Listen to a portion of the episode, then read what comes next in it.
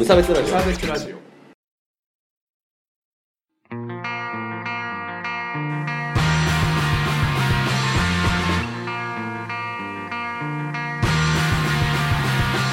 どうもこんばんは、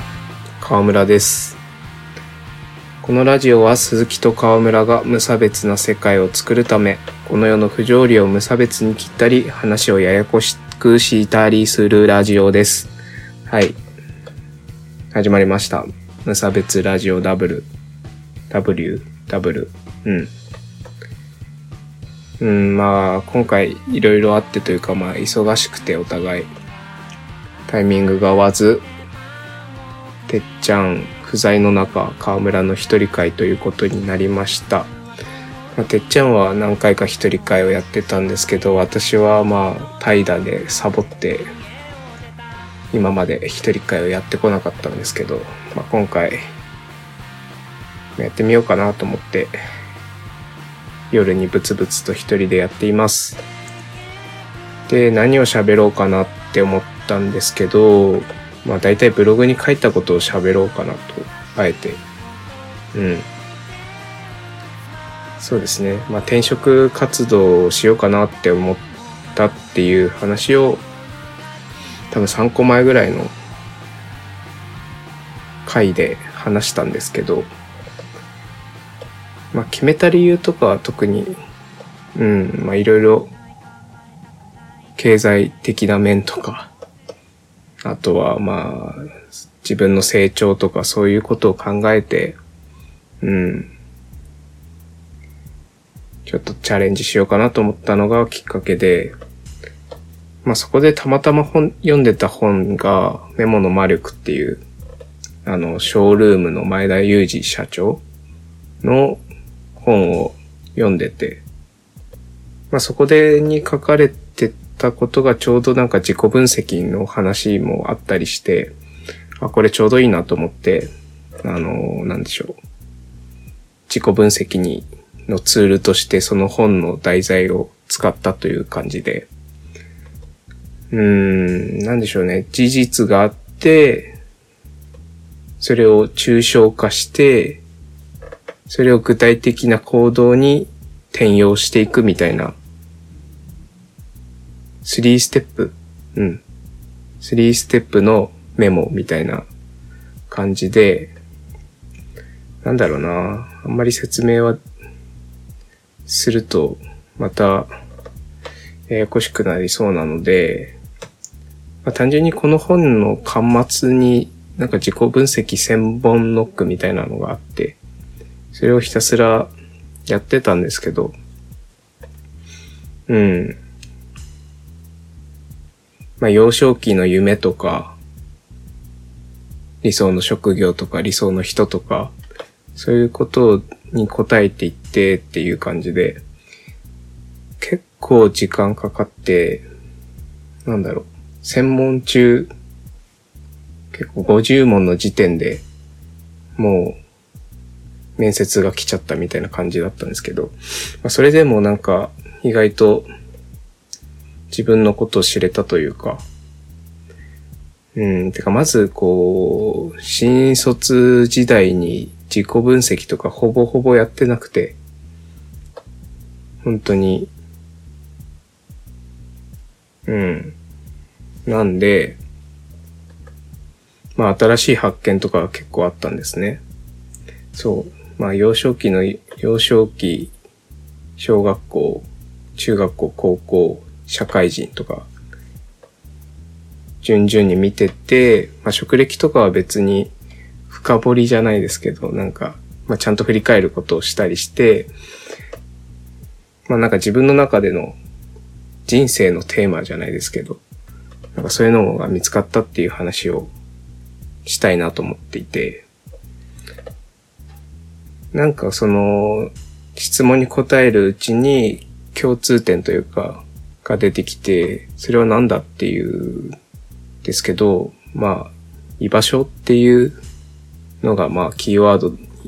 なっていて、まあ、例えば幼少期、あんまり家庭環境というか、が良くなくて、とか、小中高と友達はいたけど、のめり込んだ部活とか、まあ、なんだろう、ササークルというか、結局なんでしょうね、活発な人たちとも友達だったし、おとなしめの人たちとも友達だったという、なんか中途半端に自分は何なんだみたいなところがあって、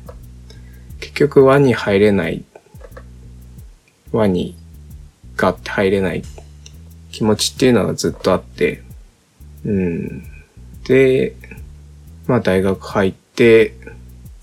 まあこのラジオを聴いてくれている方々はご存知かと思うんですけど、あの、まあ体調壊して、で、まあ休学、大学を休学して、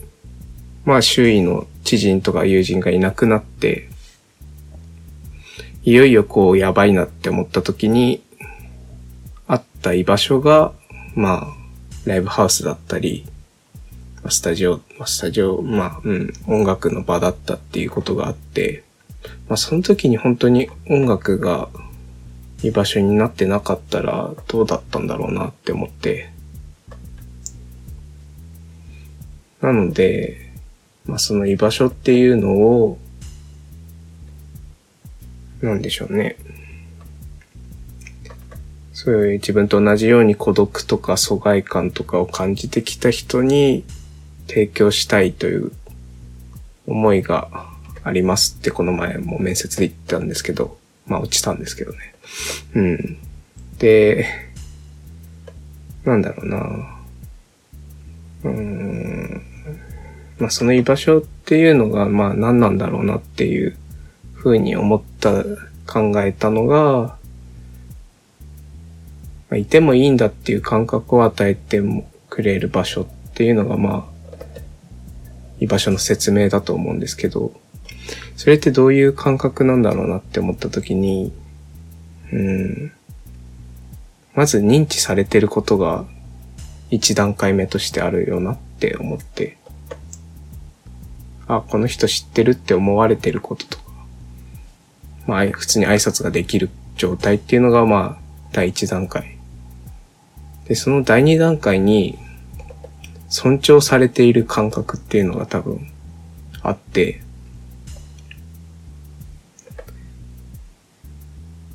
うん。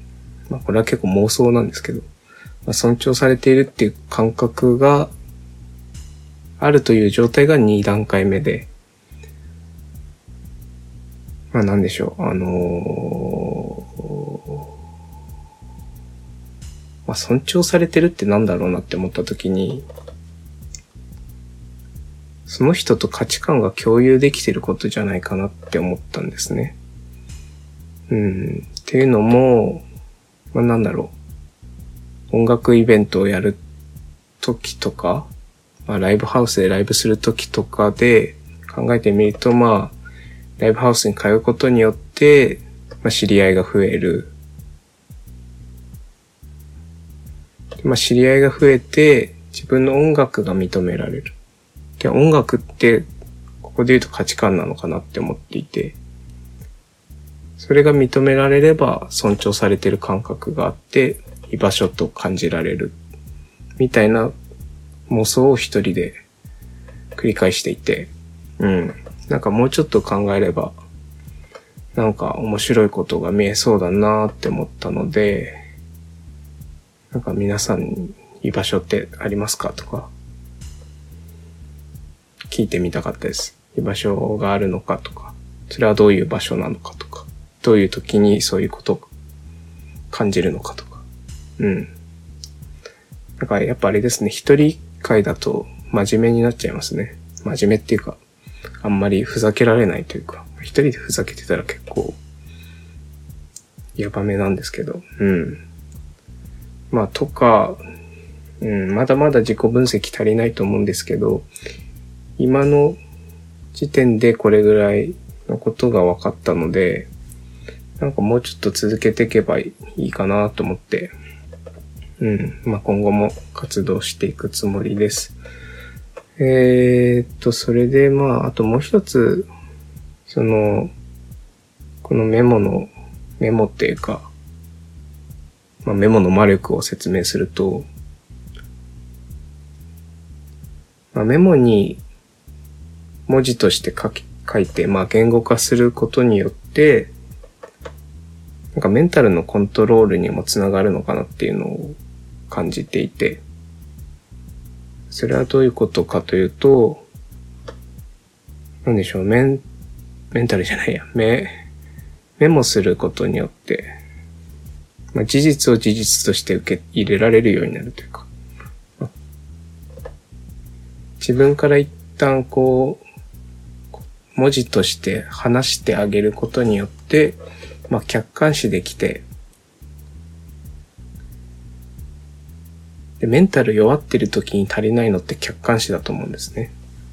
なんか悲しい出来事を悲しく受け止めちゃうこととか、まあ、当たり前なんですけど。でもそれって本当に、本当にそこまで悲しむことなんだっけとか。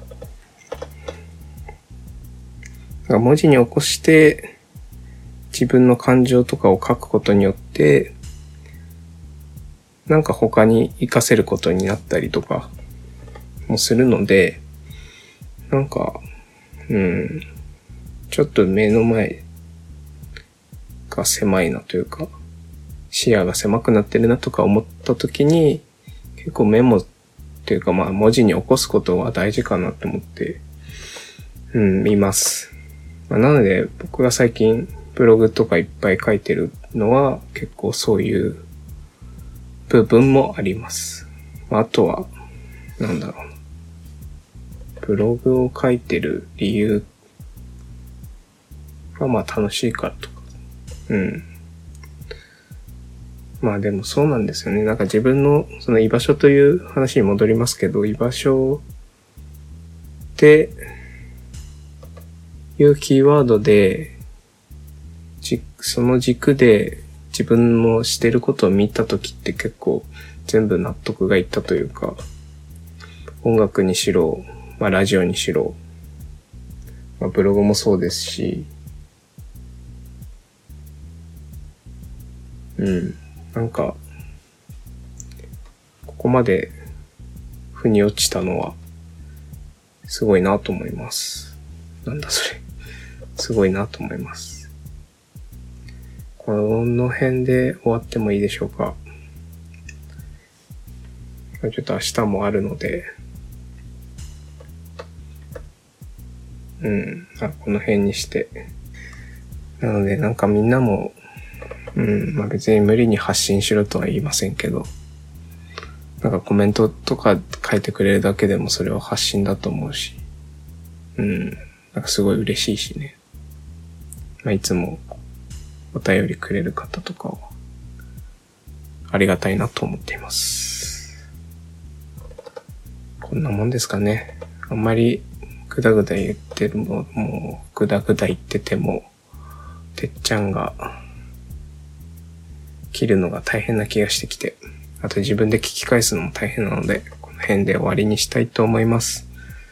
多分、次の回は二人だと思います。では、またい。つかどこかで